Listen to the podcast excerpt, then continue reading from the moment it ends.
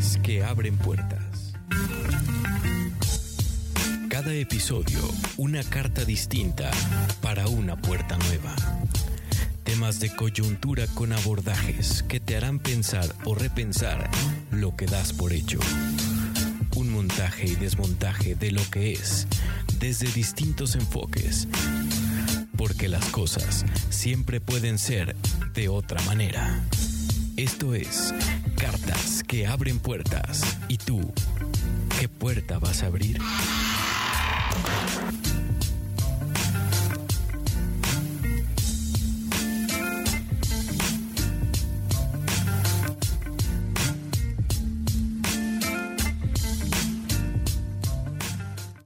Amigas, amigos, ¿cómo están? Bienvenidos a este tu podcast, Cartas que abren puertas. Y la primera pregunta que quiero hacerte es, ¿será que estamos programados para tener ciertos vicios? Eh, quizás tenemos cierta adicción o apego, por ejemplo, a las compras o acumular cosas, a la comida o cierta comida, por ejemplo, los postres o al ejercicio físico, pero al alcohol o al dinero o a las relaciones de poder, quizás al sexo o ver series o hasta, o hasta alguna droga. ¿Cuál es tu vicio? Ah, me faltó por ahí este, la cafeína, redes sociales, alguna persona o qué sé yo. Pero ¿cuál será tu vicio? ¿Por qué tenemos vicios?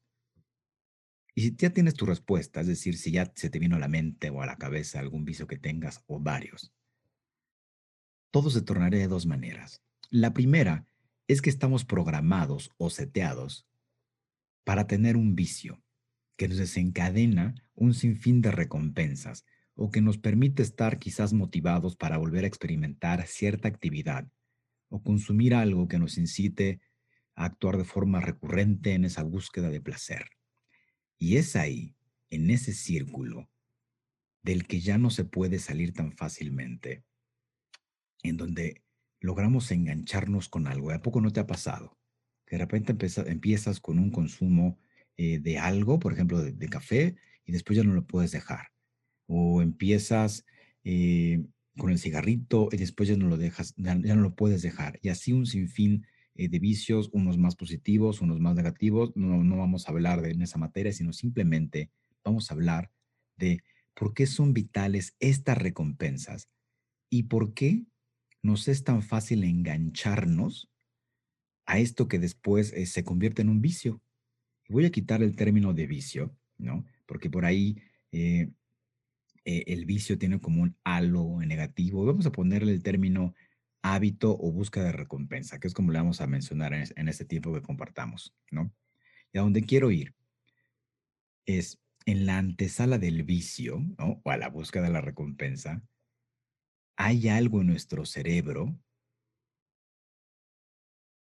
que dice, dale, me gusta, quiero más. Y de ahí es justo en cómo se estructura el cerebro. Hay algo que se llama el principio organizacional del cerebro, es decir, el número uno con el cual eh, se rige nuestro comportamiento, a lo que yo lo llamo la regla del pulgar para arriba, pulgar para abajo. Es decir, eh, pulgar para arriba sería todo aquello que me causa placer o me genera cierta recompensa o me va a dar cierta recompensa y entonces mi cuerpo va hacia ahí o mi mente está dirigida hacia ahí para poder recibir eso, ¿no? Y el pulgar para abajo tiene que ver con todo eso que no nos cause placer, quizás dolor, y haciendo que el cuerpo se aleje o la mente eh, se pierda o no estés ahí, pues, estés desconectado aunque estés en el cuerpo, de cuerpo presente, ¿sí? O sea, cómo estas recompensas también tienen que ver con este principio organizacional del pulgar para arriba, pulgar para abajo, ¿no? Y el podcast justo se trata, ¿no? De la búsqueda de recompensas. Y hacer de estas una, una motivación para lograr algo, ¿sí? O sea, empezamos a hablar de vicios y después quiero, quiero explicarte cómo, cómo funciona todo este eh, circuito de recompensas para que de ahí después tú llegues y saques, saques tus conclusiones hacia una propia motivación. ¿sí? Entonces, amigas, amigos, soy Gabriel de la Vega, así me encuentras en mis redes sociales. Y te mando un saludo hasta el, hasta el bello país de donde nos escuches, ya son 18 países que nos escuchan, ¿no? Te mando un saludo muy cariñoso y un abrazo con muchísimo afecto, ¿sí? Retomamos el tema. Al momento de la búsqueda de recompensas existen dos fases, que podríamos denominar como eh, conductas motivadas para la consecución de cierto grado o cierto nivel de placer. ¿No? Qué, elegante. Y la primera fase se denomina como la fase apetitiva. Y así a nivel científico, ¿eh? Y esto lo podemos experimentar como el antojo, ¿no? Me apetece, se me antoja, algo así. Y para el cerebro así empieza. Acuérdate que el sistema de recompensas está muy ligado a lo que te expliqué hace ratito del principio organizacional del cerebro. Y esta fase apetitiva está controlada eh, por los sistemas cerebrales de búsqueda. Es así que se activan, que cuando se activan estos sistemas, lo que vamos a hacer y esto casi siempre es inconsciente, es que vamos a hacer una investigación, ya sea nuestros archivos de memoria o haciendo una concatenación de datos, pero ¿para qué? Justo para poder conseguir aquello que nuestro deseo, el chocolatito, el cigarro, un cafecito y un largo etcétera, justo para la consecución de esto. Y realizamos esta investigación muchas veces tras bambalinas, ¿no? Es decir, tras bambalinas de nuestro consciente para poder acercarnos este, a, aquel hábito aquel gustito aquel vicio y decir, ay, qué curioso, estoy muy cerca de la cafetería esta que me encanta. Bueno, aprovecho el viaje y me compro este el latte que me encanta o este café que, que no puedo vivir sin él. Ojo aquí, porque el cerebro no distingue si es nocivo o no, por eso te decía, ¿no? Sino que la búsqueda, esta búsqueda constante, es que es que nos hace consumir algo de forma habitual. Y lo que hace el cerebro es que etiqueta eso, ¿no? Es como fundamental para la vida y le pone la etiqueta y le pone, lo pone en ese rubro de fundamental para la vida. Y por eso después no podemos arrancar el día eh, sin ciertos hábitos. Te, te lo explico más adelante.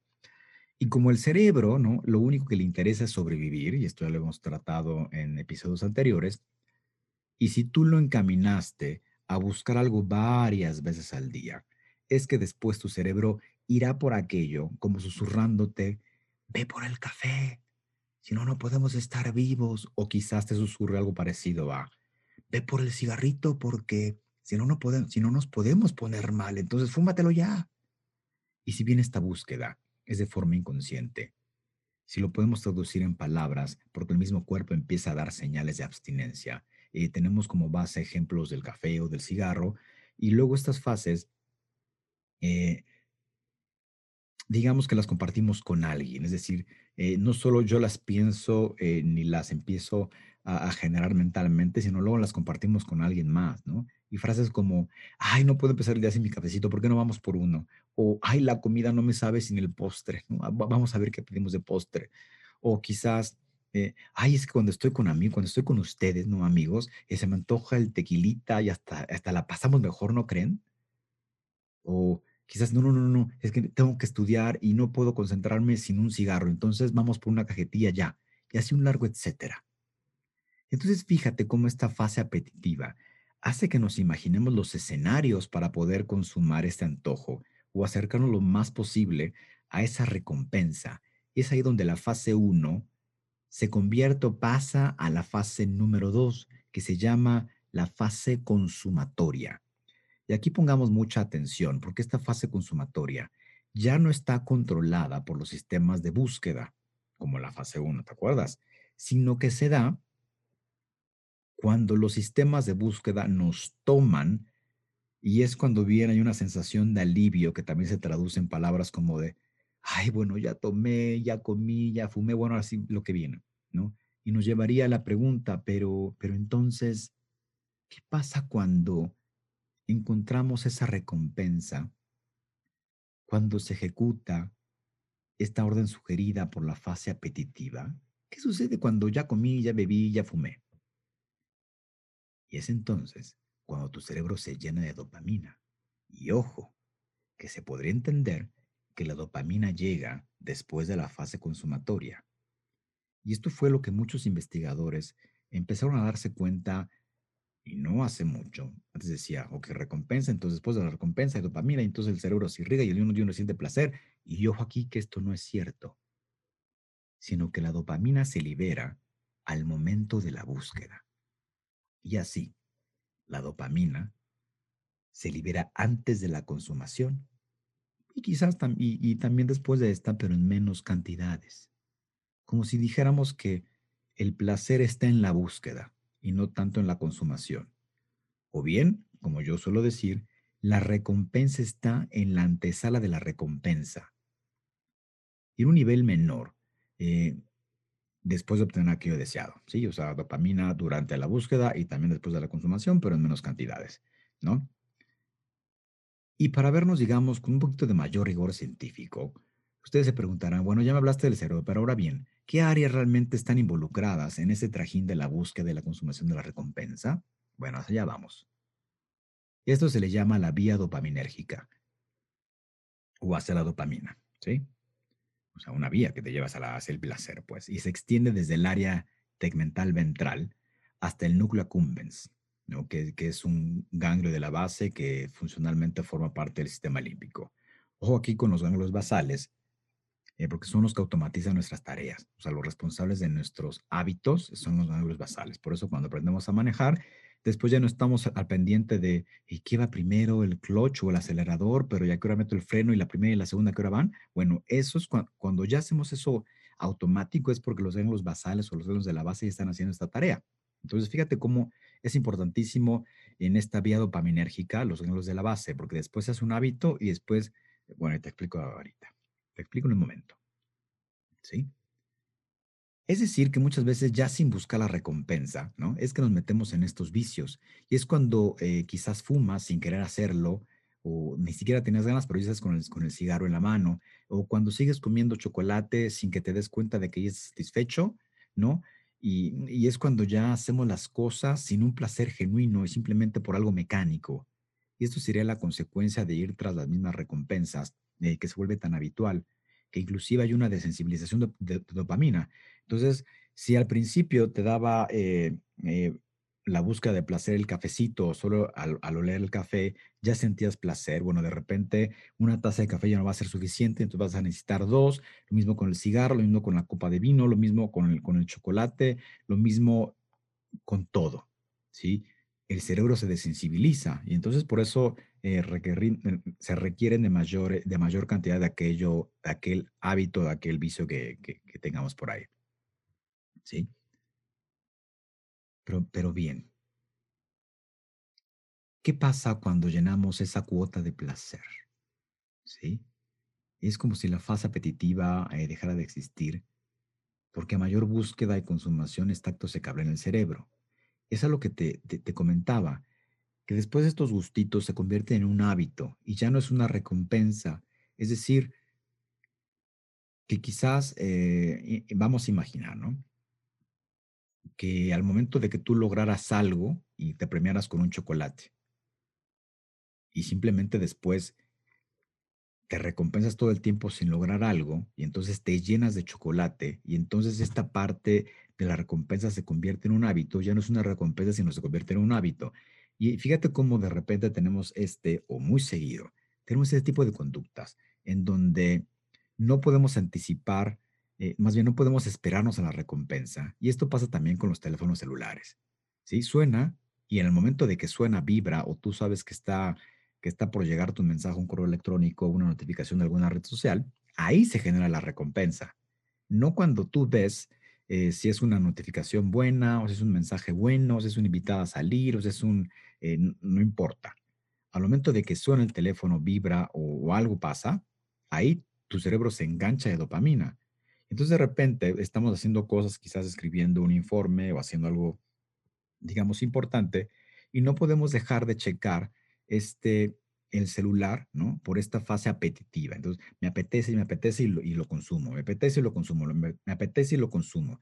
Entonces estamos en esta recompensa, en esta inmediatez, ya no podemos eh, esperar a las noticias buenas, sino crear las noticias ya, on demand, ¿no? Y si no, ¿por qué nos enganchamos con las series en, cualquier parte, eh, no sé, Netflix, eh, Disney Plus o lo que quieras?